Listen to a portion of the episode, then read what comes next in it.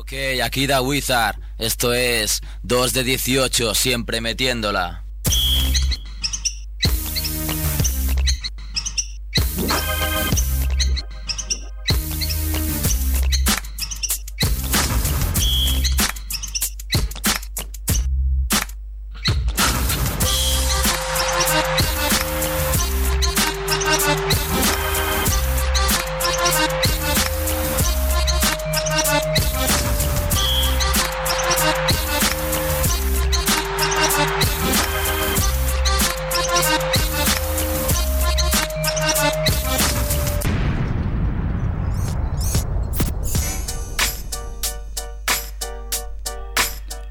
Hoosiers, bienvenidos a 2 de 18 Basket Radio Show, programa número 88, número nazi donde los haya. Emitiendo desde Radio Ciutat Bella en el Raval, 100.5 FM y www.radiociutatbella.es. Hoy poquitos en el estudio con Ramón Ubasar from la parte técnica, Kevin Costello from Boston. ¿Qué tal? Muy bien, Kevin. Joseba Street from Bilbo. ¿Qué tal estamos? Estamos un equipo de 3 contra 3 hoy, 3 ¿eh? contra 3. Que por cierto, cada vez que escribo Joseba en el Word me escribe Josefa. Sí, no eres el, el único que le pasa. Josefa, Josefa Street. Josefa Street. Se le dice el Word, tío, es que tiene Se razón. lo dice el Word. Le Claro. llamas Josefa, lo Sí, eso me dice mucha gente, sí. Y Rubén Filippi from Terrassa City, que llegará en breve, ya que se ha ido corriendo a comprar billetes para LA. Después nos lo explicará. Igual no le sirven No los- para sí, nada. Sí, ¿no? que no los compra porque Igual. no volverán. A ver, a ver qué nos cuenta. Y hoy presentando un servidor, Merck, from el Popla de Sans. Y os preguntaréis qué coño hace el friki del cine presentando el programa de básquet. Pues bien, como ya sabéis, Sergio Calvo está disfrutando como enviado especial a las finales, con el que intentaremos hablar de aquí un momento. Si todo va bien y la tecnología apunta, nos ayuda. Tenemos aquí montado un, Una parafernalia. un superordenador aquí. Tirando la casa por la ventana estamos hoy, ¿eh? Sí, sí. Y Andrés Fernández, que por su parte está como enviado especial a Madrid para cubrir las fiestas que se cuecen en la capital tras el exitoso año del Real Madrid. Sí, tanto sí, en ¿eh? como en fútbol. Están apoteósicos aquí. Sí, sí. Y bien, pues. eh, empezamos el programa. Llamamos, Si quieres, ¿no? vamos a llamar a, a Sergio Calvo. Le decimos que estamos comiendo Doritos y Coca-Cola. Sí, sí. Y que tenemos aquí unas titis debajo de la mesa. Sí. Ya que no está él, el no presupuesto da para más. Claro. Bueno, de momento me pone unable to connect. Muy bien. Eso no es bueno. Empezamos bien. Eso no es bueno. Empezamos fuertes aquí. Vamos a Bueno. probarlo un poco más. Yo si queréis os explico de mientras por qué el 88 es el número nazi. Lo sabemos, pero explícalo, Es que explícalo. creo que me lo contaste tú, ¿no? Sí, sí, sí, sí, que-. No, el, el 8 que es la, la octava letra del abecedario que es la H, entonces HH sería como así Heil Hitler. Heil Hitler. No vamos a exaltar al personal. No, no, no, no. No, no, para nada somos pro-nazis. Pero bueno, hay que estar informado de todo. No podemos saltar el 87 al 89. Sí, sí, que- Sí, porque luego habría que pasar del 12 al 14 y Exacto, otras exacto. movidas. Del 6, Ya que en el 69 nos regodeamos un poco. el 6-6, ¿no? Que también es un poco de la, del También, diablo. Hay también. mucha numerología. Bueno, cuando lleguemos al 100 666, entonces veremos qué, qué hacemos. ¿Cómo va eso? ¿Qué va? Esto me parece que el Sergio nos ha hecho una mala jugada y ha descolgado el. Ha desconectado de Skype justo cuando íbamos a llamar. Bueno, lo Pues- vamos, vamos con algo y lo vamos intentando. Si queréis, empezamos con tu sección, Joseba, que hoy estrena sección. Deja la virginidad en la puerta. Sí, sí, me iba metiendo en la sección de los demás, pero hoy, vamos, hoy me da Hoy, como hoy es tu estreno oficial. Y, el- y me podéis interrumpir, ¿eh? Yo en la mía dejo que me interrumpáis. Venga, Bueno, pues dale, ahí Ramón. pues nada, Ramón, dale caña. I'm a scat man.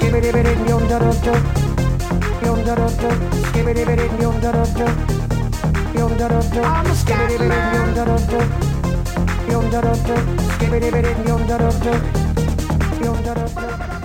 A ver, eh, ¿esta canción os suena? Hombre, pipas pa'l pájaro. Sí, sí. es del Pleistoceno superior casi, ¿no? Nunca había escuchado esta, Merck. Sí, sí, es como el de camarero, ¿no? Pipas pa'l pájaro. Bueno, ¿y por qué he cogido esta canción? A ver, esta canción es de John Larkin, más conocido como John Scatman, ¿no? Eh, y me ha interesado mucho siempre la historia de este músico, ¿no? era, mm, bueno, de, de pequeño, bueno, y de mayor también, tenía unos problemas crónicos de tartamudez espectaculares. En el colegio era un niño marginado, ¿no? Y bueno, y decidió hacer ese. eh, decidió dedicar toda su vida al piano y a la música, ¿no? Para proyectar un poco sus, sus sentimientos, ¿no? De alguna manera. Y, y bueno, y como solo era capaz de balbucear, de decir pequeñas palabras, hizo lo que ya se llama hacer scat music, que es eh, bueno, bueno, no voy a decirlo yo, ¿no? Pero eh, y bueno, y quiero conectar esto con, con que a muchos jugadores de la NBA más de una vez les hubiese venido bien hacer un poco de balbuceo y un poquito de pensar, ¿no? Antes de, de- hablar, ¿no? Entonces es, bueno.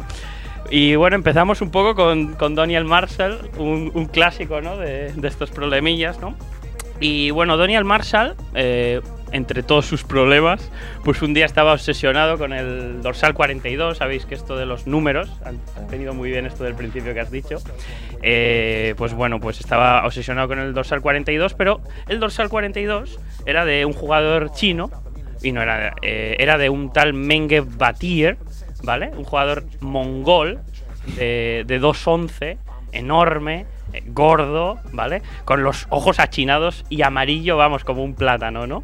Entonces, eh, bueno, eh, él quería conseguir el dorsal 42 y al final no se sabe cómo lo consiguió, ¿no?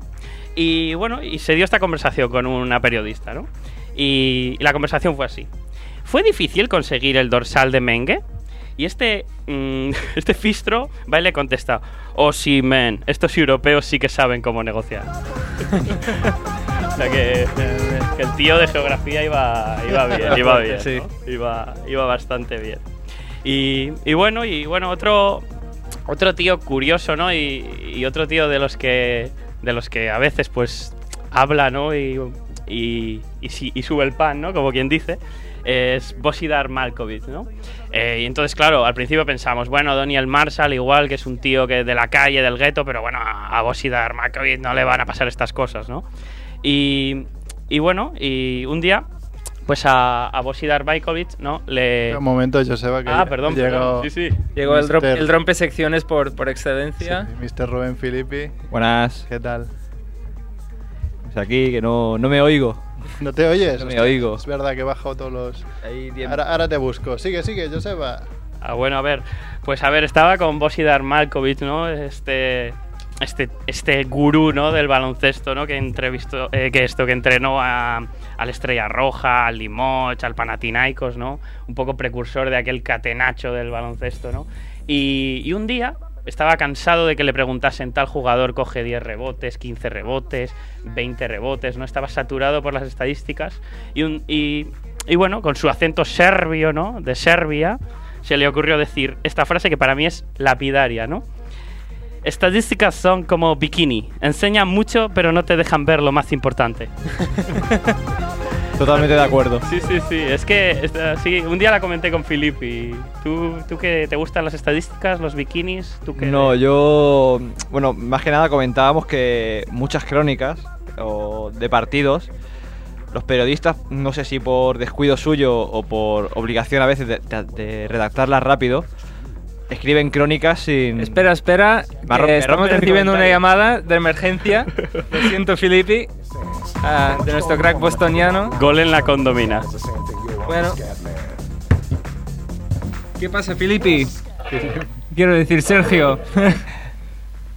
Sergio. Sergio. Estamos en antena, yo sí que te oigo. Sí, sí, a señales de humo. Bueno, ¿cómo estás? Oye, tío. Sergio. Las, Parece que no me oye. las dos del mediodía ya llevo una taja Ya lleva una taja encima, está rodeado de gente, está ahí, se nota en una fiesta con música a tope. Con groupies allí. Sí, a lo mejor nos ha llamado a nosotros intentando llamar a, a otra, una chica conocida en Boston. ¿Cómo son las chicas de Boston? ya, ya de todo. Ahora sí que te oigo, Sergio. Ahora, ahora. ¿Qué pasa? ¿Qué tal? ¿Cómo estás, tío? Bien, aquí con, con una peña. Espera, espera, que me van a saludar. Vale, vale. ¿Cómo estamos? ¡Go Celtics! Hombre, ¿cómo estás? Estoy con David, Carlos, Casai, que es un hito de la NBA, ¿eh? Es como el, Mourinho de NBA. Y Raúl. ¿Qué, qué hacéis vosotros? Bueno, aquí montando el programa como podamos. No pienso que espero que salga fatal para que la peña diga, hostia, Sergio Calvo en 2018. Y nada, pero espero coma. Sí, mejor eso que no pensar, uff, por fin no está, ¿cómo lo han montado esta semana? Oye, estoy comiendo, ¿eh? Estás comiendo, Pero- ¿cómo nos llamas comiendo, tío? Un poco de profesionalidad, por, por favor. Ya, ya sabes que es tardísimo aquí ya, estamos último turno comiendo. Sí, sí. Una cerveza rarísima sin gas. Oye, ¿Qué cerveza es? Eh, no sé qué cerveza es esta. ¿Cómo? Pilsner, no. Pilsner, sí. Pilsner, es muy rara. Y le preguntamos Pero ya, algo. ya que estás en Boston, tío, pídete una cerveza de Boston. Bueno, me acabo de colgar. bueno, intentaremos volver a conectar con, con Sergio Cabo. y Mientras tanto, Joseba, si quieres- Increíbles testimonios, ¿eh? De, de- Sí, sí. Enviado especial a Enviado Boston. especial. Yo creo que nos lo teníamos que haber pensado mejor. Realmente está aquí en la habitación de al lado, pero... Qué pasada. Hablan- ha, ha hablado de la cerveza, ha hablado de... Muy, muy profesional. Profesional, sí, sí. A ver si cuando vamos a conectar se, se, se concentra un poco y, y nos habla un poco de, de, de qué está haciendo ahí, ¿no? Bueno, un poquillo. Continuamos a ver si podemos volver. Bueno, a ver, hay pregunta, pregunta para Mer, que es, eh, que es un erudito de, de- de esto del básquet y de la NBA y Sí, todo. seguro. A ver.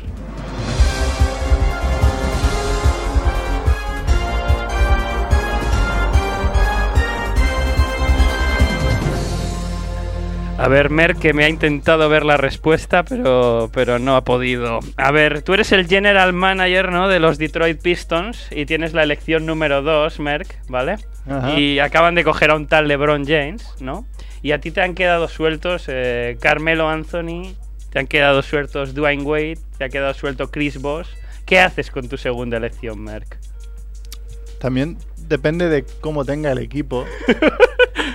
Pero un Dwayne Wade no estaría nada mal. Bueno, le hubiese venido bien en aquella época. Dwayne Wade venido. con Chansey Billups, con eh, Prince, Hamilton ahí, hubiese funcionado bien. Bueno, pues ellos decidieron elegir a Darko Milicic. Y ¿vale? les fue muy bien porque fueron campeones. sí, sí.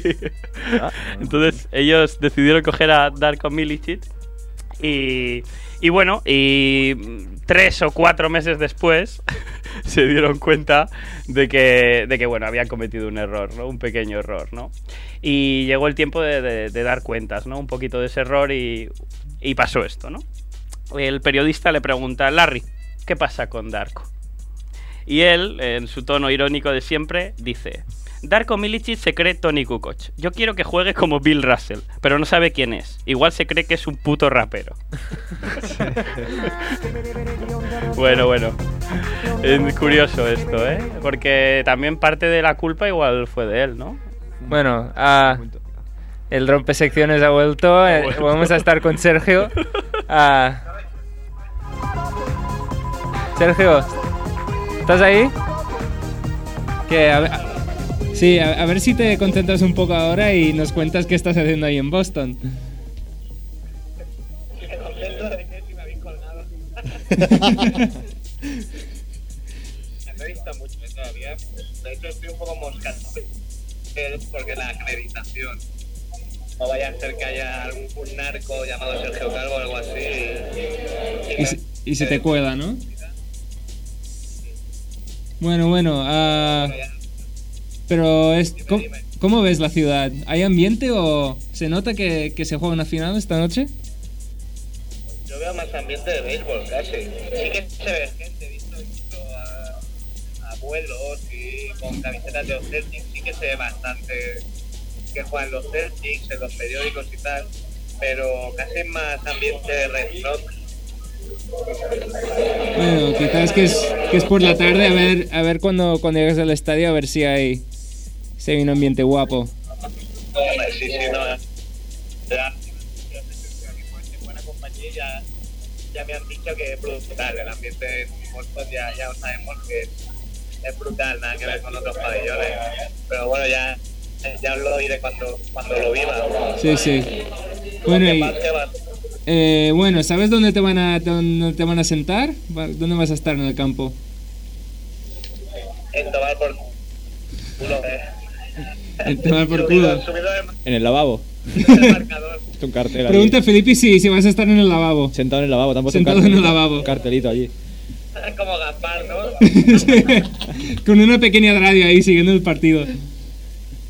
Ya Felipe que todavía no he visto al otro co-director de Crossover, que espero verlo esta tarde.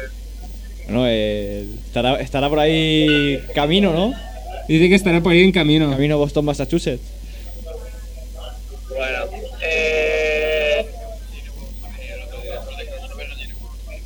Yo, yo, yo, yo. El director de Crossover no tiene huevos a venir. Me tengo preparada una camiseta que pone Carro de Dios y ya no tengo ni puta idea por la, por la apuesta que hicimos de quién iba a llegar a la final de la NBA, que por cierto dijo Dallas Cleveland. Esto. Bueno, bueno. Hablando de, hablando de pronósticos, no sé si no sé si muchos de nosotros podemos podemos fardar. Un momento, que, que Carro va a explicar... El otro director de crossover no tiene huevos a venir a ver aquí una camiseta serigrafiada que pone Carro no tengo ni puta idea, porque dijo que llegaba a la final Dallas Cleveland. Te lo estoy esperando con, con los brazos abiertos. También tiene que explicar que, que he pagado un extra porque está en un hotel y para dormir con Carro he pagado un extra, ¿eh? Oye, como, como mínimo estás bien acompañado. Acompañante del el primer cliente que tengo es Sergio. He pagado 6 dólares más para poder dormir conmigo esta noche. Espectacular, ¿eh? Sale barato. El primer cliente ya, ¿eh? Bueno, es que ya, ya, ya, ya he visto en el Facebook, Sergio, que tu, tu hostal no era no era de 5 estrellas, ¿no? No, pero seguramente tendré que volver, pero bueno, así me aceptan. No es que no sé por qué. Había muchas viejas locas. Pero saben que están en antena estos. cariño, pero era así, había, se alojaban bastantes viejas locas. Bueno, bueno. De todo. La picachera, de esas con el pelo hasta los tobillos, de- o sea, medio homeless, medio una cosa un poco rara el, el hostal ese. Bueno, o sea, te has llevado una buena primera impresión, ¿no? De la ciudad. Nada, me- yo a Boston cuando bajé solo sabía que iba a volver. Bueno, bueno. A ver. Bueno, parece ser que tenemos a, a Emilio Guar en el- por el teléfono, así que te vamos a vamos a volver a conectar contigo en, en un minuto. Vale, pues déjame comer. Venga. Vale, vale. Deu, deu. Deu. Bueno, a ver, Emilio, Yo, yo. ¿qué Eh. pasa, yo, yo? Ya que ¿Qué tenemos, pasa? ¿Pero por qué cortáis al pobre Sergio? Haberlo dejado, hombre. tenemos sobredosis aquí de llamadas. Sí, hoy. sí, estamos aquí hundidos de... Pero ahí hay tecnología suficiente para dejar dos llamadas al mismo tiempo. Bueno, Muchísima tecnología. ya lo has visto. ¿Qué Yo no me enterado de nada de lo que ha dicho. ¿No? Se le escuchaba, se le escuchaba como el culo. ¿Vosotros habéis enterado? Bueno, estábamos intentándolo. Sí, sí, a ver, a ver. Es un experimento que hemos probado hoy para, para el futuro. Para pero- descartarlo, ¿no? Sí, sí, me parece que va a ser la primera y última vez. Que, escucha, lo único que me, que me he enterado más o menos que estaba diciendo no sé qué de unas rubias, pijas. Las rubias son unas viejas, ha dicho. Yo creo que ha Creo que dicho, dicho viejas. Estaba viejas- hablando de cervezas, Emilio. No estaba, diciendo, no estaba diciendo no sé qué de una groupie rubia, pija. Bueno, es Yo he un- escuchado sé. eso. No, no, creo que en el hostal que está está lleno de homeless, así gente un poco, bueno, un poco de su, de su estilo. Ya se lo ha cogido. Pues si se ha, metido un puto YMCA. sí, sí, por eso. Ahí ha cantado YMCA. Young man. Sí, bueno, ya, ya- estaban comiendo, ya parecía que llevaban un, un par de cervezas encima. Sergio no sé, pero David Caro me parece que iba ya un poco, Lleva un carro ya. un poco Lleva un carro. Ya de- ¿Con quién estaba comiendo? No, estaba con, con otros periodistas de... con otros están por ahí. Estaba con periodistas. ¿no? con periodistas. ¿Y el, Mar- ¿Y el Margasol qué?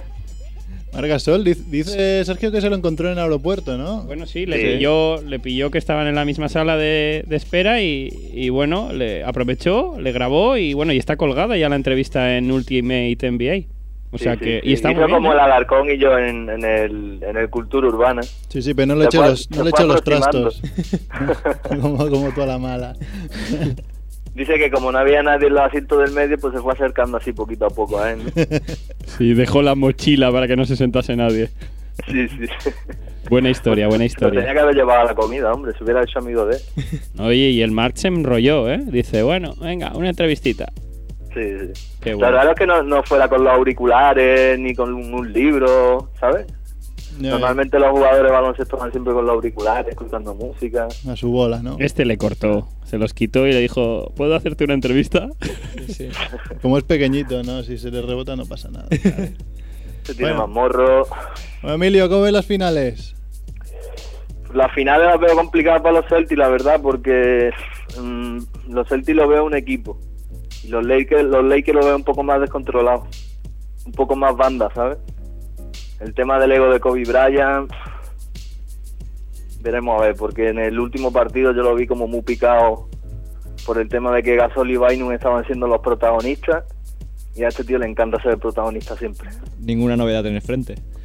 Bueno, Ya, ya. Y cuando, cuando las mete todo muy bonito, es Dios, es el nuevo Jordan, pero cuando la falla, pues... A mí me ha sorprendido un poco el que el periodismo en general ha dicho que era una- después del primer partido que Lakers iba a ganar fácil. Y yo digo, pero es que no, no lo entiendo. O sea, la gente ya No. ve un partido y ya quita una serie igualada. Estoy- Aparte, después de ver tantos partidos de play que la, que la historia cambia completamente de un partido a otro, no puedes decir esas cosas. Yo tenía claro que Boston se llevaba a uno de los dos. Y así ha sido. Y, Bueno. que, y que la serie es 6-7 partidos y... y durísimos y todo, pero yo sigo apostando por los Lakers, ¿eh? Porque Yo Lakers no- 4-3. No, no podemos viajar ahí Sí. pensando el primer partido que han sido muy fuertes, el segundo partido que les han dado en su casa. Tenemos que intentar, bueno, ver que va a ser una eliminatoria 6-7 partidos, presumiblemente, y, y que va a haber muchos estados anímicos. Sí, aún Ya, más. yo- Sí, di, di, que- ah, las finales, con la estructura que tienen, que juegas tres partidos seguidos en casa, ah, en la final juegas donde juegas es complicado ganar tres partidos seguidos. Sí. Eh, Los Lakers son más seguros que se llevan uno de Boston y tengo que volver a... que, que se llevan uno o dos de Boston. Sí. Yo igual voy a decir... Una- incluso que el sexto, poniendo los Lakers ganar, gana Boston. Igual es una burrada, pero quizás el- la final, el factor campo está, o sea, quiero decir, perjudica a quien lleva un mejor récord. Porque jugar tres, tres partidos en tu campo a mitad, no sé, yo... Ha habido muchos casos de finales que se han ganado con factor campo en contra. Pero yo creo que el tema este de los tres partidos ahí a mitad en, en casa de, de Boston favorece a Boston. Claro, eso estaba Porque intentando decir yo. allí, sí, sí. El Yo ambiente creo que allí es la polla. yo creo que no. Bueno. Yo creo que no, porque hasta el año 2004, que ganó Detroit los tres seguidos a Lakers, precisamente, Claro. eh, ningún equipo había ganado en casa los tres partidos seguidos. No, Y en no, cambio claro. sí le había ganado visitante, como los Bulls en el 91 o otros equipos. No, no lo digo por ganar los tres partidos, sino que te favorezca. También lo hizo, eh, también lo hizo Miami contra Dallas. Sí, Eh, se viene con un 2-0 y le, y le mete 3. O sea, fue. Incluso en el ¿y qué, primer. qué, os- qué os pareció el tiempo muerto este que pidió Dos Rivers? Hombre, yo- a mí me pareció genial. El que saltó en el campo, ¿no? Que salta, Yo- yo que me- salta hasta me medio campo. Yo digo, ¿pero qué hace este hombre? ¿Dónde va? Otro momento calentito fue cuando Paul Pierce eh, le dijo a la grada, ¿no? En un momento en que va a levantar a un compañero con una falta ahí feilla al final de Gasol, eh, no vamos a volver a LA. Se lo grita a la grada. No sé si lo habéis visto. Sí, yo lo he leído en internet. Sí, pero bien claro, ¿eh? O sea, no hay Sí, duda que pero en la, dice se- eso, ¿eh? en la serie anterior también lo dijo y al final volvieron hablando. Bueno, igual también, también puede ser que no vuelva y que pierda, ¿no? Sí, sí, también. Es, es otra posibilidad. No vamos a volver, nos van a ganar. Claro. Es un boca chancla como yo. Además, Sí. él es el menos indicado. A mí no me cae nada mal de Paul Pierce, pero bueno, él es de ley y debería ser un poquito el nexo de fraternidad entre tanta rivalidad. Yo ahora que estamos todos aquí quería soltar una, una pregunta que no que yo, yo no tengo una respuesta clara, ¿no? Que la he leído en, en la revista Dime, bueno, en dimemac.com, eh, que ¿quién tiene mejor carrera, Paul Pierce o Ray Allen? Tiene mejor carrera. Bueno, Quizás decanta Paul Pierce por el tema del MVP en las finales. Claro. Pero si no fuera por eso, o Ray Allen fuera MVP de estas finales, gana Boston, ¿quién sería? ¿Quién tuviera mejor carrera? Bueno, de hecho yo creo que antes de que Ray Allen llegase a, a los Celtics y los dos estaban en su apogeo, mucha gente quizás hubiera dicho que Ray Allen era- era el mejor jugador de los dos. Yo dentro de 20 años, y si Dios quiere, como se suele decir, eh, creo que a mi cabeza llegará antes Ray Allen que Paul Pierce, pero no tengo claro que sea mucho mejor jugador. O sea, es un que en Ray este Allen, momento, después del partidazo que se, se, se marcó Ray Allen, ocho triples, sí, esa pregunta Yo creo que quizá para... la hace, si la hace en otro momento, todo yo creo que el, 90, el 80%, 90% de la gente diría Paul Pierce. Sí, yo creo que la gente se quedará más con la imagen de jugador de Paul Pierce, pero quedarán más récords ¿no? de, de Ray Allen. Ya no solo este, sino que el año que viene posiblemente bata el récord de triples de Reggie Miller en temporada regular. Eh, yo creo que quedará más en la memoria Paul Pierce como jugador, como mejor jugador, pero con más en estadísticas más Ray Allen. Mejor especialista Ray Allen y mejor jugador franquicia Paul Pierce, algo así, podríamos decir. Puede ser. Sin mojarnos mucho. Sí. Yo tengo otra pregunta. Venga, dale, dale. ¿Cu- ¿Cuántos tiros creéis que se va a lanzar Kobe Bryant en el tercer partido? 30. Por ahí 30. andará. Por ahí andará. 30. 10 más que en el anterior. 30 porque habrá prórroga. No, yo, yo creo, yo creo que se han dado. No hay mejor manera de, de darse cuenta que te has equivocado que cuando te han ganado el partido. Y creo que los Lakers no son tontos y que van a meter el balón dentro para Bynum y Gasol. Es Kobe Bryant. Y lo va a hacer. Bueno, Igual que Jordan es Jordan, Brian es Brian. Porque Brian, esos tiros que hizo y falló, eh, lo- si los mete, queda como siempre. Queda Los últimos Ya, dos- ya. Los Como últimos contra dos Phoenix. minutos. Contra Phoenix igual. O sea, contra Phoenix Mm. los metió y queda como. Ya está, compadre. Fini los metió y no vea a todo el mundo flipando con Kobe Bryant. Lo que pasa es que el otro día no los metió, pero que no es la manera de jugar. Si todo el mundo en los Lakers tuviera la mentalidad de Pau Gasol, ese equipo jugaría que pff, como el Barça en la CB, claro. Sí. en equipo. Sería un equipo realmente, pero ahora mismo es un equipo a racha. A veces es un equipo, pero otras veces coge Kobe Bryant, venga. Para mí sigue siendo favorito Lakers. Pero. bueno. Bueno, también Pau Gasol demostrando en otro partido lo que es la desventaja de ser pivot, que dependes de que te den el balón. En los últimos cuatro minutos parecía que Pau Gasol no estaba en el campo cuando había dominado el partido entero. Y gran partido de Bynum. Yo creo que hay que reconocerle las grandes finales que está haciendo. Sacrificando su rodilla ahí a tope. Pero cómo se nota que ya tiene el contrato en el bolsillo. Es muy fácil Mm. sacrificar tu rodilla con el, con el cochazo en el garaje, ¿no? Sí. Sí, Oye, sí. y la jugada esta en que en que le pitan eh, Paul Pierce está haciendo un bloqueo y pisa fuera del campo y pitan eso que eso no es falta, eso es como una violación, ¿no? Pero Sí, es una violación. No puedes, no puedes hacer un bloqueo fuera del campo. Si y es que la primera Carnicero lo, fuera. comen- Carnicero lo comentó. Y no Dice, se yo puede- la primera vez que veo que se pite algo así. Y no yo se puede pasar- lo había visto nunca. Y no se puede pasar un bloqueo tampoco por fuera del campo. Y Navarro lo hace constantemente también. Muchos jugadores no se pita nunca, pero en teoría no se puede pasar un bloqueo. No sé si te refieres. O sea, puedes, tienes que pasarlo por el campo. Muchos jugadores pasan por fuera. Sí, pero no se el típico, puede. el típico carretón por debajo del aro. Sí, sí, el carretón, lo que se dice el carretón, sí. Sí. Pero no se puede, ¿no? ¿Estoy equivocado? Yo no creo que sí se puede, Yo ¿eh? no lo sabía. Yo Yo no lo sé, pero tampoco sabía que no se podía pisar fuera del campo cuando hacías un bloqueo. Así, a lo mejor No, no, seguro. ¿Eso Yo, a ver, yo creo que las dos cosas, porque se tiene que hacer todo lo que se haga en el campo, se tiene que hacer en el campo. Bueno, a ver si alguien que nos está escuchando por el Facebook puede colgar una, una Yo en este partido me quedé, me quedé flipado con esas dos cosas, con dos Rivers en mitad del partido saliendo corriendo a mitad de pista, que digo, ¿dónde va este hombre? Porque nunca lo había visto, la verdad. Y luego lo que lo que le pitaron a Paul Pierce tampoco sabía yo que eso se podía pitar. Yo tampoco le di importancia porque los hábitos NBA se inventan cosas para Sí, sí. ir compensando para un lado para otro. Bueno, pero ¿Viste lo que pitado- ¿viste lo que colgué en Facebook del árbitro corrupto? Sí, sí, me, pa- me parecía muy, muy correcto, ¿no? Eh, y, y ta- y también un poquito, un detalle un poco feo, ¿no? Con, con sus ex colegas, ¿no? Sí, sí, ese tío. De ir analizando- Por, si alguien no lo sabe, Tim Donaghy, el árbitro corrupto este de la NBA que ha escrito un libro y que incluso estuvo en la cárcel, ¿no? Un tiempo. Sí, sí. eh, ha publicado en internet en una página, ha ido poniendo enlaces a, a fragmentos de vídeo del último partido y comentando todos los errores que han tenido sus compañeros en el partido, los árbitros. Comentando lo que estaba bien pitado, lo que estaba mal pitado. La verdad que está curioso. El ojo clínico ahí. Sí, sí, está muy curioso. Bueno, Emilio, te tenemos que dejar. Oye. Que llevamos, Joseba lleva 20 minutos esperando a acabar una sección. No, no, no, no, si ya. Bueno, gracias por llamar, ¿eh? bueno, ahí tiene mérito que he llamado de un móvil, ¿eh? hombre, se oía bien, ¿eh? Se oía mejor. Ya te lo pagaremos, ya. Un Me abracito. tenéis, que, me tenéis que invitar a un whisky. Exacto. Cuando quieras. Venga. Venga, Venga, claro. Hasta luego.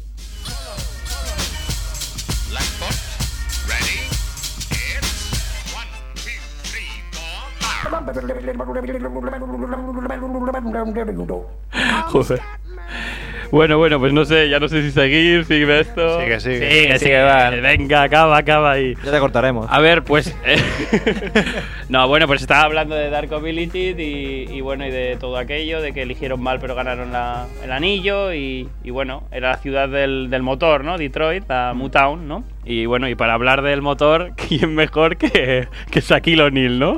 Shaquille O'Neal sabe mucho de estas cosas, ¿no?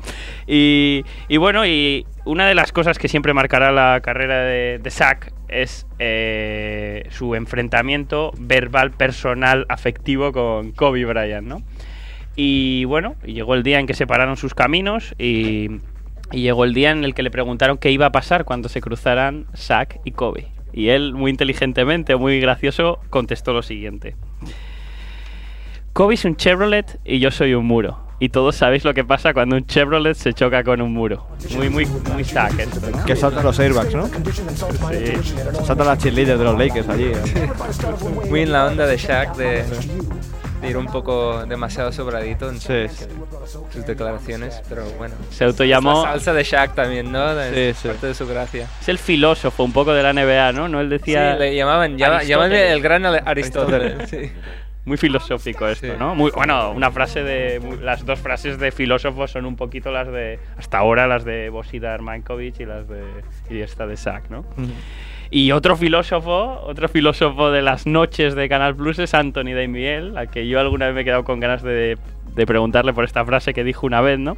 Eh, a las 5 de la mañana a veces te traiciona, ¿no? Un poquito el estar hablando, ¿no? Y, en un partido de los Grizzlies, de aquellos Grizzlies que estaban en el club de se dejaba llevar toda la plantilla, ¿no? Eh, habló sobre la influencia que tenía el partido para ellos y la que tenía para su rival, que eran los Spurs, que estaban corriendo a por, a por el récord, ¿no? Y, y dijo, para los Grizzlies este partido es como un ligue a las 5 de la mañana. No tienen absolutamente nada que perder. no sé, no sé si alguno se siente identificado o quiere decir algo. Hombre, ah, yo creo que cada uno en algún momento sabe de lo que habla, ¿no? Antonio Daimiel. Hombre, yo diría- de su vida. Yo diría que, que yo he sido muchas veces ese aburrido que estaba a las 5 de la mañana viendo el partido. Bueno, bueno. Como si no tuviera nada mejor que hacer. Bueno, cada uno hace lo que puede. Pierde el tiempo como quiere. Eso es, eso es. Bueno, y otro que, que es un tío, bueno, un, un filósofo también es eh, Ruben Patterson, ¿no? No sé si recordáis a este jugador, ¿no? Sí. De aquellos Jailblazers, ¿no? No Trailblazers, Jailblazers. Lo llamaban el, el anticobe, ¿no? A Rubén Patterson. Bueno, más se llamaba él a sí mismo que le llamaban, Sí, ¿no? Que ese sí. es un problema bastante grande, ¿no? y, y bueno, eh, a ver, este equipo, los, los Trailblazers, los Jailblazers, eh, tuvo problemas muy serios en la plantilla, ¿no? Estaba Quintel Woods, eh, fumador de marihuana co- compulsivo. Estaba Zan Randolph, que, que lleva a su Doberman a los entrenamientos. Un equipo curiosillo, ¿no? Y deben, dicen las malas lenguas que hubo un, un momento en el que tuvieron una fuertísima pelea eh, Ruben Patterson y, y Zan Randolph, ¿no? Pero con apuestas. Una pelea de verdad. de- de Pero con, había dinero por medio de apuestas y todo eso. no lo sé, no lo sé. Eh, si, si, si no hay, no pasa nada. Por apuestas, por mujeres, por algo, por un bloqueo mal puesto, ¿no? Y, y bueno, eh, le preguntaron a- al bueno de Ruben Patterson, ¿no? Y dijo lo siguiente: "Eh, Randolph me agredió, pero es mi compañero y le perdono. Además, si le mato, violaría mi libertad condicional. O sea, curioso, ¿eh? Curioso. este ¿eh? Como digo lo primero, para quedar bien y luego digo la verdad al final, ¿no? Claro, claro. Este es el que me dio un poquito la idea de Scat, ¿no? Que primero va a por una cosa, luego balbucea y hace tuturu y soy yo y es mi esencia pura, ¿no? Y, y esto, ¿no? Bueno, un poquito curioso. Y bueno, ya lo último, ya para no acaparar, eh, esta frase va para Andrew, Andrew, nuestro Andrew, que a ver si tenemos oportunidad de hablar con él luego. Y, y bueno, habla sobre aquella pareja de bases de, de New York, ¿no? Aquella que les llevó al anillo con una dirección magnífica, eh, que era eh, Charlie Ward y Chris Childs. O sea, bueno, una pareja de bases lamentable para... Un gran quarterback universitario y un jugador bastante sobrevalorado. Entonces este Bill, Bill Walton, que normalmente suele ser analista ¿no? de la televisión, si no estoy sí, sí, equivocado, le preguntaron, ¿qué opinas sobre Charlie Ward? Y dice, lo mejor que puedes decir de Charlie Ward es que al menos no es Chris Childs. es, una, es una frase que, que refleja muy bien esta problemática que tenían. Lo que pasa es que luego tenían a Houston y tenían a Sprewell, que así es muy fácil ser base, ¿no? Uno por un Y lado la- y otro por otro y. Larry Johnson, y Marcus Camby, y Chris Dudley. John Starks. Una gran plantilla de John Starks que es... No, John Stark no, era, fue, estuvo en el traspaso por Sprewell. Ah, no estuvo con Ward ni, ni Cha- Bueno, Coincidió antes, co- coincidió coincidi- antes. habría coincidido, sí. Pero no con Sí. Sprewell, sí. Y, y bueno, y este Bill Walton, que fue quien dice la frase, también me viene una anécdota que, que en- en- me han comentado que me gustaría haberle preguntado a Sergio, que en Boston están llevando unas camisetas, ¿no? En las que aparece Luke eh, Walton, no, no Bill Walton, ¿no? Con la... eh, como si fuese un Jedi, vestido como un Jedi, ¿no? Y viene la frase, Luke, tú no eres tu padre, ¿sabes? Eh, en referencia a lo que era su padre cuando jugaba y lo que es él, ¿no? Una camiseta bueno, curiosa. sí, ya sí. me hubiese gustado pedírsela para que me la traiga. Suelen haber bastantes camisetas de estas curiosas, porque cuando yo estuve allí eh, vi un Boston Lakers de temporada regular y me arrepiento de no haberme comprado una camiseta que vendían que ponía Los Ángeles Fakers y detrás ponía el número 8 de Kobe y ponía Rapist, ¿no? Vi- Violador. Sí. Era, era la, era la época... Estaría un poco más provocador. Ya, era- pero Los era, era curioso. Losers, ¿no? También hay por ahí también. ¿Cómo? Hay un escudo que pone Los Ángeles Losers, también Sí. se lleva en Boston. Es mi Curioso. equipo, los losers. los Clippers, Bueno, Clippers y losers. el, lo el- mismo. el público de Boston se caracteriza por ser un público que ah, hace lo que hace, hace falta para, para intentar ayudar al equipo a ganar el partido. Hay la historia ahora de Lamar Odom que dice que no quiere traer ni a sus hijos ni a su esposa a, los partidos porque el año pasado los fans de Boston increparon durante todas las finales a sus hijos en el, en el partido. Dice que si hubiese que traer a su mujer, ya, que es ya una persona famosa, que tenía que traer guardias de seguridad para protegerla. Y O que subiera él, ¿no? Que subiera él a las gradas. Sí, como- también. Como hizo. Ah, sí, Eh, a sí. Charles, Charles Oakley. Creo- No, Charles No, Oakley no, no. no, este de Ah, los Pivot. Lakers. eh, No, no, no, no, estoy pensando. Uno que jugaba. um, Lakers. a- Atlanta, a- era un ¿fue? pivot Sí. ah, que jugaba con los Raptors. Sí. Ah, sí, sí. ah, un tío muy Antonio, físico. Antonio Davis. Antonio Davis cuando, Antonio estaba, en Davis. Chicago, Antonio cuando Davis. estaba en Chicago. Subió simplemente a ver qué pasaba. No pasó nada. Subió ahí, te está molestando este tío. Y no pasó nada, volvió a bajar. Y le suspendieron uno o dos partidos. Sí, sí. Esto es la se puede NBA. subir a las gradas. Dicen, dice, dijo la NBA, tienes que esperar a que los guardias de seguridad hagan su trabajo y él dijo, pues los guardias de seguridad no estaban haciendo nada y si veo que mi mujer está teniendo problemas, pues voy a subir como cualquier hombre. La norma, la norma igual dice que por mucho borracho irlandés que veas acosando a tu mujer en Boston no puedes subir a las gradas, ¿no? Sí. Es un poco eso. También se ve ahí la concentración del jugador, ¿no? Que está más fijándose en su mujer en las gradas que en el partido. También. buen apunte, buen apunte. También, también, otro. Pues nada, pues con esto pues termino la sección y nada, pues que vendría bien recordar al, al, al Scatman, ¿no? Del principio, al balbuceador y nada, y que los jugadores de la NBA que sigan hablando porque si no esto va a parecer la CB, ¿no? Como dicen. Podías como haber hecho una sección de, de- de tartajas, ¿no? De- Sí, sí, no sé si hay algún jugador eh, que... Sí, sí. Alguna habría, Sí, sí que hay, sí que hay. Hay No, digo nada, pero sí que que hay. Filippi te saca aquí la lista. No, no, no, me, me viene a la mente uno ahora. Uno que, que juega cerca de aquí. Los vídeos de los vídeos de promocionales de la NBA está este de defense y le van cortando la voz Mm. a, a cada uno formando una canción. También es Mm. un poco de tartaja, ¿no? Es un poco de. Bueno, pues eso. Pues nada. Pues eso, las tartajas en, en la NBA. Scat NBA. Sí. Muy bien.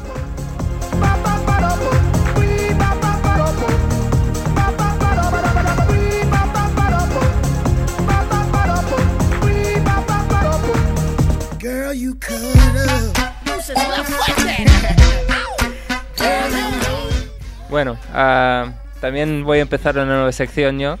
Ah, Como cada semana, ¿no? Bueno, no, la- las últimas dos semanas fueron la misma sección. Esto es una nueva. Hombre. Vale, serán mis dos secciones puntadas para el año que viene. Ostras. Ah, este, am, una sección que le llamo Recordando la ABA. Un pequeño repaso de esta liga que fue muy grande a principios de los años 70, en los años 60. Muy mítica. Ah, Muy Brava. mítica, que también han pasado muchos grandes jugadores por esa liga. Y la primera figura que voy a recordar de la ABA es la- un jugador que podría haber sido uno de los mejores jugadores de la historia, ah, que es Marvin Barnes. Ah, Bad también News. como- conocido como Bad News Barnes. ya por el apodo podéis imaginaros un poco qué tipo de, de persona era. que sin lugar a dudas, si no fuese por muchísimos problemas que ha tenido personales, hubiera sido los mejores jugadores de, de la historia. Bueno, Marvin Barnes nació el 12 de julio del año 52 en, en Providence. Ah, vivió toda su infancia ahí, una infancia que él mismo describe como terrorífica. Ah, su padre era alcohólico, pegaba a su madre él con, con frecuencia. Ah, a los, hay la historia que a los 16 años Barnes se compra una pistola, lo trae a casa, saca la pistola y dice- a su padre, tú tienes tu pistola y yo la mía, Ah, sácala. Y bueno, al final su madre se interpuso en, en el enfrentamiento. Sí, porque no iba a acabar bien el tema. Y, y nadie acabó disparando, pero el, el mismo Marvin Barnes, cuando era joven, él decía, yo no me veo viviendo más, más allá de los 30 años. De hecho, me veo muriendo en un tiroteo.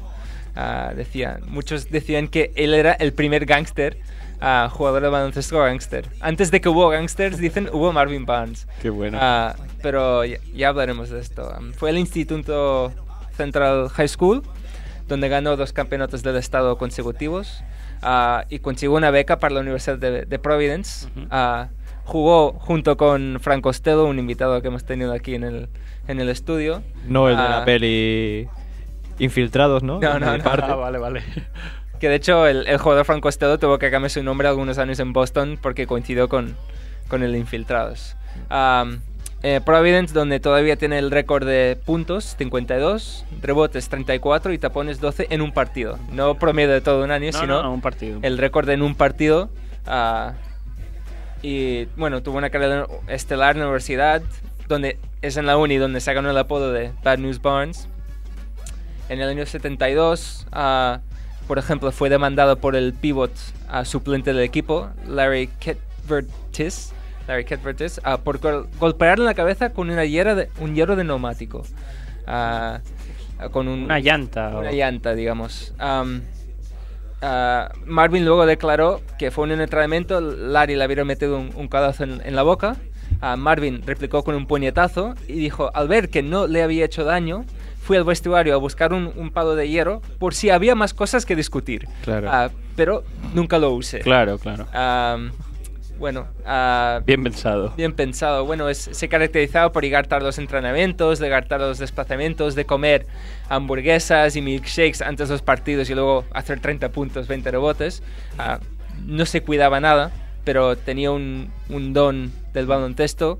Le describen como el jugador más rápido, saltaba muy, muy alto también, tenía un- unas condiciones físicas que superaba a cualquiera. En el año 74 se presenta al draft de la NBA y lo escoge en el número 2 detrás de Bill Walton. Ah, pero decide irse a la ABA porque los St. Louis Spirits le ofrecen un contrato de 2,2 millones de dólares, que para la época era muchísima pasta. Los jugadores no, tienen, no tenían los contratos de hoy en día y 2,2 millones de dólares. Igual había otro mucho. margen salarial, otras condiciones. Sí, me parece que la ABA tenía otras normas. No, Se ganaba más pasta. Se en la ganaba más. NBA que en la NBA. Y más, más siendo, siendo rookie, ah, te Claro. podían contratar, no había el mismo Y sistema. más si no había acabado la universidad, ¿no? Porque creo que no la acabó Marvin Barnes. No, no, se quedó en, Por eso. en el penúltimo año. Le cayeron Ah. las matemáticas. Pero bueno, tuvo que- tenía que ser bueno para que eligieran el número 2 detrás de Bill Walton, que había sido gran dominador de la NCAA. Sí. Y fue elegido rookie del año ah, en la NBA por delante de, de Moses Malone. Eh, y justo cuando parecía que iba a convertirse en una mega estrella, pues empezó su declive. Ah, de hecho, los, ah, los St. Louis Spirits son uno de los equipos más recordados o el más recordado de la NBA porque en ese año estaba lleno de personajes locos. Yo me acuerdo de uno. Ah, Marvin Barnes no era el, era el más grande, era, era el más loco, pero no era el único. Ya otro día hablaré de los otros jugadores de Fly Williams. Fly Williams es uno y también ah, otro que se llama Gordon, Gordon Gary que también tiene una historia bastante, bastante interesante. Am, y bueno, San Luis ah, Spirits se llamaba el equipo, ¿no? St. Louis Spirits, sí. Yo Am, tengo, yo tengo una zapatilla que la hizo un colega mío que pinta zapatillas y sale el, el logo de Clipper Spirit. Soy mi espíritu Clipper, siempre depredador. Y sale en el avión de que sale del logo de los San Luis Spirits. ¿De dónde viene todo esto del espíritu de San Luis, vosotros que controláis? Es por lo del avión, ¿no? Del... Es el... de hecho, no, no, lo con- no controlo demasiado la historia. Vale, vale, vale. el, el Spirit. Vale, vale, vale. es el primer avión que, que pasó, que cruzó el Atlántico. Vale, vale. Y luego la, el Club Juventud de Badalona empezó como Peña Spirit of San Luis. Bueno, Sí, sí. empezó algo ahí un poco por... También tiene algo que ver. Vale, vale. Bueno, ya, ya el primer año de Marvin, a algunas veces le metían en la cárcel un día por posesión de marihuana. De hecho, a muchas veces llegaba tarde a los desplazamientos porque el, el manager o alguien del equipo tuvo que ir al, al- a, a la cárcel para, para que dejasen en libertad a Marvin Mans para que cogiese el avión e ir a un sitio. Y jugase. Ah, sí, Eh, pero uno de esos días está llegando tarde, llega al avión y se, niega a subir. Y una de las frases más famosas de Marvin Barnes le pregunta a un periodista que en ese momento era joven, que Bob Costas, que ahora es de los comentaristas más famosos que hay en Estados Unidos, ah, le dice, ¿por qué no te subes al avión? Era un avión que iba de Louisville a St. Louis, despegaba a las 7.52, pero aterrizaba a las 7.49. O sea, tres minutos antes. Y Marvin Mans se pone todo serio y dice, yo no me subo a una puta máquina del tiempo. Porque él se imaginaba que rotación del tiempo porque llegaban a su destino antes de, de- de despegar. Qué. Am, bueno, era un personaje así un poco extraño. Ah, luego, am, dos años dentro de su carrera de NBA, bueno, decir su año rookie promede 24 puntos, 13 rebotes. Ah, él se nombraba a sí mismo como Superman. Él decía que ah, solo él y Dios podían pararle en un, en un campo ¿Qué tipo de jugador era? Eh, Era un pivot. exterior. eh, Pivot, eh, era un 6-9, pero que saltaba mucho, cogía muchísimos rebotes, una presencia muy, muy física, pero también muy, muy rápido. Un 2-0-5 a la pivot. Sí, dicen que el, el jugador que más se ha parecido a él en, en, NBA contemporánea es Carmelo, Ujú. por, por decirlo de alguna, alguna forma. Am, pero bueno, ah, lo que pasa es que al cabo de dos años ah, la ABA se fusiona con, con la NBA y es justo cuando se fusionan las dos ligas que Marvin pierde completamente la cabeza. Ah, empieza a andar con narcotraficantes, no solo empieza a tomar cocaína, sino empieza a vender también drogas ah, con el dinero que, que empieza a ganar. Ah, de promediar 24 puntos, 13 rebotes, el año siguiente en la NBA solo promedia 9 puntos y es el año que más puntos promedia. Empieza su, su declive, va, le van traspasando de equipo en equipo. Ah, el punto más bajo al que llega en la NBA es cuando está jugando con los Celtics y él recuerda un partido que empieza a snifar cocaína durante el partido y él está sentado en el banquillo. Dice que se, se cubría la, la cabeza con, con la toalla y tenía otra toalla debajo de la silla que escondía la cocaína y se ponía a snifar. Y dice un día estaba sentado al lado de Nate Archibald, que es uno de los mejores jugadores de, de la historia, ah, y que Nate Archibald se levanta y de repente todos los jugadores de los Celtics se ponen a cuatro o cinco sillas del, de, de él, porque no querían estar a su lado mientras él snifaba cocaína y dice que empezaba a sangrar de la nariz, Claro. pero seguía tomándolo, que era un eran- drogadicto total. Además, sí, eso ya era una, sería actualmente una imagen increíble. En aquella época tenía que ser una cosa O sea, bueno, tremenda. que no se podría ver. No, no. Él se cubría y algunos jugadores hoy en día cuando les entrevistan dicen, no, yo no, yo no sabía lo que, lo que hacía, no, no me enteraba de nada, pero seguro que sí. En aquella época no veían The Wire y, y no estaban tan... No estaban al, al- al tanto, ¿no? Claro. Ah, bueno, también empezó a llevar pistolas cargadas en el vestuario. Ah, fui a la cárcel, cárcel un par de veces, de hecho, por intentar llevar pistolas cargadas en el avión. Mira, eso sí que se ve ahora. De hecho, hoy en día, cuando, cuando pasó lo de Gilbert Arenas, uno de los primeros en, en declarar a la prensa fue Marvin Barnes al decir que esto de llevar pistolas al vestuario no es nada nuevo, yo lo hacía todo, todo el tiempo y se ha hecho durante muchos años en la NBA. También que vaya abogado defensor, ¿no? Que se había Sí. buscado Gilbert. Que, que tampoco, tampoco había que sorprenderse mucho porque saliese a la luz porque lleva muchos, muchos años.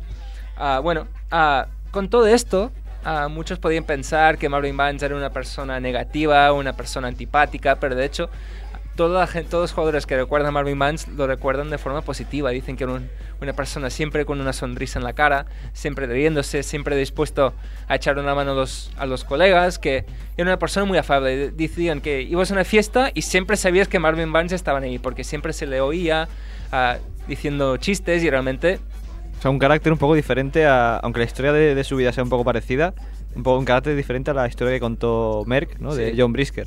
De hecho, sí, es, sería, muchas partes son parecidas, pero de personalidad una persona muy, muy al contrario de John Brisker. Am, ah, bueno, pues am, Curioso, curioso. curioso. Ah, lo que sí, y luego ah, su carrera en NBA acabó muy, muy pronto, a los 26 años. Había destrozado completamente su cuerpo con alcohol, con cocaína. De hecho, el declive continuó al dejar la NBA, ah, se gastó todo su dinero, se pasó siete años en la cárcel por vender ah, cocaína y de hecho es en la cárcel que tuvo un punto de, de inflexión. ¿Quién ha marcado? Ha empezado España ya, ¿no? No, ha lanzado un petardo. Ah, realmente él dice que tuvo una pelea en la cárcel, una pelea en la que él casi mató al, al- con el que peleaba, porque él dijo, en la cárcel no paran las peleas, solo recogen los cuerpos. Ah, y que dijo que Como en una hielo, pelea dejó Como hockey hielo, ¿no? Sí, exacto. Ah, dijo que dejó inconsciente a uno y dijo que fue en ese momento que realmente dijo, tengo que cambiar mi, mi vida y si no, la cosa va Claro, porque ahora muy hasta mal. ese momento no habías dicho nada. Tú decías, bueno, el tío le gustaban las drogas, jugaba baloncesto y dices, bueno, pues es su problema y su vida. Lo, que pasa es que, claro. eh, Claro, es al el salir... problema es cuando ya te metes en peleas y te metes en historias. Sí, bueno, y también a drogatorios porque no tenía dinero y era Claro, realmente Un, un- un drogadicto y actuaba sí, sí, sí, sí. como tal. Un Ah, enfermo. sí, una persona que realmente puedes decir ah, desde el exterior es una mala persona, pero dices, como todos los drogadictos pasa, pues es la misma historia casi. Ujú. Am, luego, cuando salió de la cárcel, ah, fue a 12 centros de rehabilitación distintas hasta conseguir una que realmente le, le pudiese ayudar, él consideraba. Am, él ahora tiene dos iniciativas que ha empezado en, en en el estado de Rhode Island. Am, uno que se llama ah, Prospect House y otro eh, Golden Eagle Leadership, ah, que son organizaciones que intentan ayudar a jóvenes delincuentes y también intentar convencer a jóvenes que no usan drogas. A la misma vez han ido saliendo rumores, gente que va diciendo, sí, yo vi a Marvin Barnes el otro día que estaba tomando cocaína, ah, hay que no le, eh, no le acaban de poner en la cárcel, pero una, una disputa doméstica que estaba involucrado en Marvin Barnes. Pero el consenso general es que Marvin Barnes va ahora por el buen camino que se está rehabilitando. Y él dice que ahora también quisiera ser un portavoz ah, o un, un asesor para jóvenes en la NBA que quieren ir de gangsters y de duros para un poco decirles, oye, ah, parar, porque él es el ejemplo máximo de lo que puede pasar si intentas actuar duro y, y- y hacer las cosas por tu cuenta. Pero no, no creo que Esther le llame para estos cursos que le hace a los rookies, ¿no? Este que hace No, no, no. Eso ya, pero dicen... cursos, cursos que me han dicho que Cursos que bastante acaban, sí. coñazo. Y, y que acaban con gente bastante- con marihuana, ¿no? En las taquillas y Sí, todo, ¿no? Bis y Sí. Darrell Arthur y Mario Chalmers. Sí, sí, los tres ahí dándole caña al tema. Sí, sí. Pero bueno, Tuvo que alucinar, ¿no? Algún, alguno que Sí, estaba sí, allí. sí. Algún niño bueno que iba desde España. Sí, sí. Bueno. pero decir que Marvin Barnes es buena persona, creo que pocos lo pueden negar. Por ejemplo, el, el primer cheque que recibió de la ABA pues fue para comprar una casa para su madre, am, que es la casa donde todavía vive hoy en día. Ah, hoy, Se ha puesto de realmente- moda, ¿no? Se ha puesto de moda volver a casa de los padres. sí. Yo conozco Sí, mucha sí, gente. Siempre ha sido peligrosamente de No, moda. No como la historia que contó ah, Barry en unos primeros programas este año, no me acuerdo el nombre del jugador. Ramil Robinson. Ramil Robinson, que, que hizo un poco lo contrario, ¿no? Sí, sí. Eh, Un poco el rel- sí. Sí. am, y no, y, y bueno, es una persona ahora que intenta ayudar y siempre todos compañeros cuando hacen declaraciones dicen que Marvin Mann siempre estaba dispuesto a ayudar y era buena persona. Lo único que realmente tuvo este camino un poco...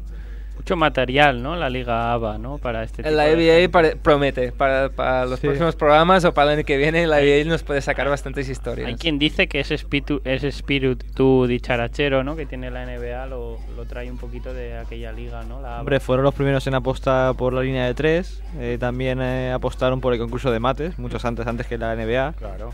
La NBA está un poco más encasillada. David Esther lo controla todo. NBA es más eh, la parte económica, ¿no? Y la... Económicamente y, y en cuanto a expansión, hay que decir que David Stern ha hecho un trabajo increíble. Sí, porque mm, lo que sí, lo que mueve la NBA y se ve en, en 200 países o más, eh, no lo hacen las otras ligas americanas. Claro. O sea, en ese sentido, el, el- el nivel en- de la NBA es muy superior a la NFL, béisbol, que quizás se centra más en, en Estados Unidos. Claro. Sí, sí. Pero en otras cosas sí que es un poco más... Bueno, dicen que la NBA sacó de la NBA el- el- el- la idea esta de que es un juego de equipo que también puede ser espectac- espectacular Ujú. y destacar cualidades individuales dentro de un equipo. Ah, La NBA antes había destellos de cualidad, Pistol Pete Maravich y, y gente así que daba espectáculo, pero cuando veías un partido de NBA realmente veías el talento puro. Quizás faltaba un poco de ese joven equipo, pero pero destacaba en esta la cualidad individual. El, el, di- digamos, la figura máxima de, de este espectáculo que había en la NBA en ese momento era Dr. J. Dr. J. Julius Erving, que luego cuando se fusionó la NBA con la NBA, pues Dr. J también se convirtió en una mega estrella de, de la NBA. Josh Gervin, Van Gervin también. Iceman, sí. Moses Malone, otro jugador, y Marvin Barnes hubiera sido otro de, esos, de esas estrellas si no fuese por... Qué nombres, eh. Y luego hay jugadores que, que están en el olvido, que, que hicieron numerazos en la ABA, como Louis Dampier, un base, máximo anotador de la historia de la ABA, y que luego, claro, en la NBA no tuvo tanto recorrido. Curioso, curioso, sí. Solo otro, otra también anécdota de decir que Marvin Barnes fue rookie del año de la NBA y el rookie del año de la NBA el mismo año fue el base del mismo equipo universitario, Ernie DiGregorio. O sea, un mismo equipo universitario que tenía el rookie del año de la NBA y de la NBA. No sabía que Ernie de Gregorio era de, de Era el rookie del año. Que otro, otro jugador que también se despistó y, y Sí. que pasó un poco de... Un buen base. todo. Un buen base, sí. Sí, sí. Muy bien. Pues eso. ¿Qué hacemos? ¿Comentamos noticias así cinco minutos rápidos? Y yo tengo una de David Stern. El otro día estábamos comentando que todos los agentes libres de oro eh, se iban a reunir, ¿no? Y bueno, David Stern eh, ha prohibido amistosamente esta reunión, ¿no? Eh, Ha, ha puesto un vigilante a cada uno. para ha dicho que no, claro. ¿Y cómo se prohíbe esta reunión? Es curioso, ¿no? Porque pues, Queda- quedar en un bar a tomar algo no es, no es ilegal, ¿no? Claro. Me- dice, mira, me ha asegurado al más alto nivel que no haya ninguna cubre. Pueden tenerla, pero sería mejor ver las finales para eh, ver cómo construyes un equipo y cómo juegas, ¿no? En vez de cómo Sí. negocias. Sí. También un poco ahí, metiendo un poco de, de mala leche a los jugadores de pala, a ver si aprendéis a ganar un... Es un controlador, David Stern. Sí. que- Sí, da sí. miedo, ¿eh? Da miedo. Espero que no me oiga. Bueno, de, de- de eso no ir, ¿no? de eso para aprender, me- en el, en el segundo partido, que enfocaron un momento a Kurt, Kurt Rambis y Kevin Love, viendo el, el partido de las finales un poco ahí, seguramente para, para verlo y para ver si, Sí. si podían aprender algo, ¿no? Del, de cómo se, cómo se llega hasta ahí. Kurt Rambis sí que sabe, ¿no? De esto, ¿no? Y Kurt Rambis fue, fue el, Kevin el Love. asistente. No, pero... Kevin Love, bueno, Kevin Love es un, es un buen jugador, lo, que- lo único que está jugando en, En- en Minnesota. Vale equipo. Sí. Bueno. Otra noticia que hemos leído, Doc Rivers que escondió 2.600 dólares en el vestuario de los, de los Lakers, el vestuario visitante. Se ve que en el regular que jugaron contra los Lakers les pidió 100 dólares a cada uno de los jugadores y los escondió por el vestuario y dijo que si En un falso techo. en un falso techo. Dijo que tenían que volver a, a recuperarlos y la única manera de volver a recuperarlos era jugar las finales contra los Lakers. Me parece una buena técnica de motivación. Sí. Una técnica de motivación y una técnica de perder posiblemente 2.600 dólares. Sí, pero bueno, Sí. es una gran técnica de motivación. de- Sí, ma- Y, y- y- y de, y de dar confianza, de demostrar a tus jugadores que tú tienes confianza en que vas a llegar a la final. Hombre, pero también te estás confiando en que los Lakers van a llegar, ¿no? Es una señal de confianza hacia, tus hacia jugadores. De decir, nosotros llegaremos aquí. Los Lakers ya eran el favorito, ¿no? Un poco. Bueno, que le hagan el giro... Nadie sabe si Phil Jackson escondió 3.000 dólares en el vestuario de Cleveland. Ya. bueno, si, si alguien sabe, si alguien encuentra 3.000 dólares en algún vestuario de la NBA, que, que llame a 2 de 18. Buscaremos en el del Barça a ver si vemos miles de dólares de, del, Messina. Ma- del Madrid, de Sí. Messina, ¿no? Bueno, yo realmente hubiese sido divertido que hubiesen llegado a la final contra Phoenix y los dos jugadores, oye, ¿ahora qué hacemos? Cabrón, vete a buscar. Cabrón, vete a buscar nuestro dinero, ¿no? Claro. No, enviarían, a, también- enviarían a Paul Pierce, que es de Los Ángeles. a- Sí, en, sí. en verano y te también pasa. pensar para ellos 100 dólares es como pedirnos un euro a nosotros, ¿no? Un poco. O menos. Bueno, y antes de presentar la canción final, yo quería hacer un pequeño homenaje, pero tan solo lo voy a nombrar a Dennis Hopper, actor que murió hace una semana y que participó en la película Hoosiers por un papel por el que fue nominado al Oscar, no ganó. Y de ahí mi saludo al principio del programa. Ahí hay material en Hoosiers, ¿eh? Para hablar y mucho. ¿Cómo se llamaba el. En su papel tenía un nombre, no me acuerdo. Sí, eh, Hickett, ¿no? Hickett se llama entrenador Hickett. No, no, tenía un nombre. Dennis Hopper en el programa. Tenía en el programa, la película tenía un nombre. no me lo he apuntado. Que hacía de entrenador. Hacía de borracho. Borracho, sí. Sí, sí. Que era el padre del jugador. Que en la historia real no hay borracho. No, no, no, la o historia sea, real no tiene nada que ver con la película. Si investigas un poco, hay cinco cosas que dices. "Uy, Pero yo, aún así, me voy a soltar un palo ahí de, los míos. Hoosiers le da mil patadas a películas como Coach Carter. Hmm. Eh, Coach Carter no, no enseña nada nuevo. Ujú. O sea, una película de dos horas que la historia se puede contar en media hora. Para- es, es Hoosiers en el año 2000. A Hoosiers, número 4 de las mejores películas de Crossover Magazine. Sí, mi, mi peli de básquet es He Got Game, que también ahora está un poco de moda y además por cosas eh, positivas, que es con Sí. Ray Allen ahí eh, metiendo triples. He, He Got Game es una peli tremendísima. Eso ya quitando que sea de baloncesto, ¿no? Es... Yo, por la historia de mi vida, eh, los blancos no la saben meter. ¿no? Soy un poquito Billy Hoyle. Bueno, bueno. Pues Presentas la canción El final. tema final está dedicado a la ciudad de Los Ángeles. Que no sé si le has dicho que mi motivo de que he llegado tarde. Sí, sí, sí, que compraban los billetes. Para irme a Los Ángeles. Los Ángeles. Sí, pero era un, era un error, ¿no? O sea, digo, hostia, billetes a Los Ángeles por 5 euros, pero no, era Los Ángeles de San Rafael. Anda.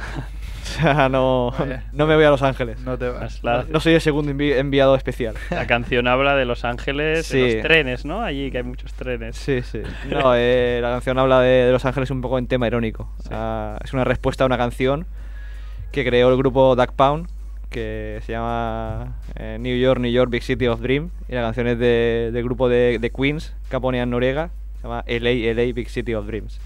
Muy bien, nos vamos. Nos vemos. Venga, Gur. LA, LA, big city of dreams, but everything in LA ain't always what it seems. You might get fooled if you come from out of town, cause we coming from Queens, it gets down. LA, LA, big city of dreams, but everything in LA ain't always what it seems. You might get fooled if you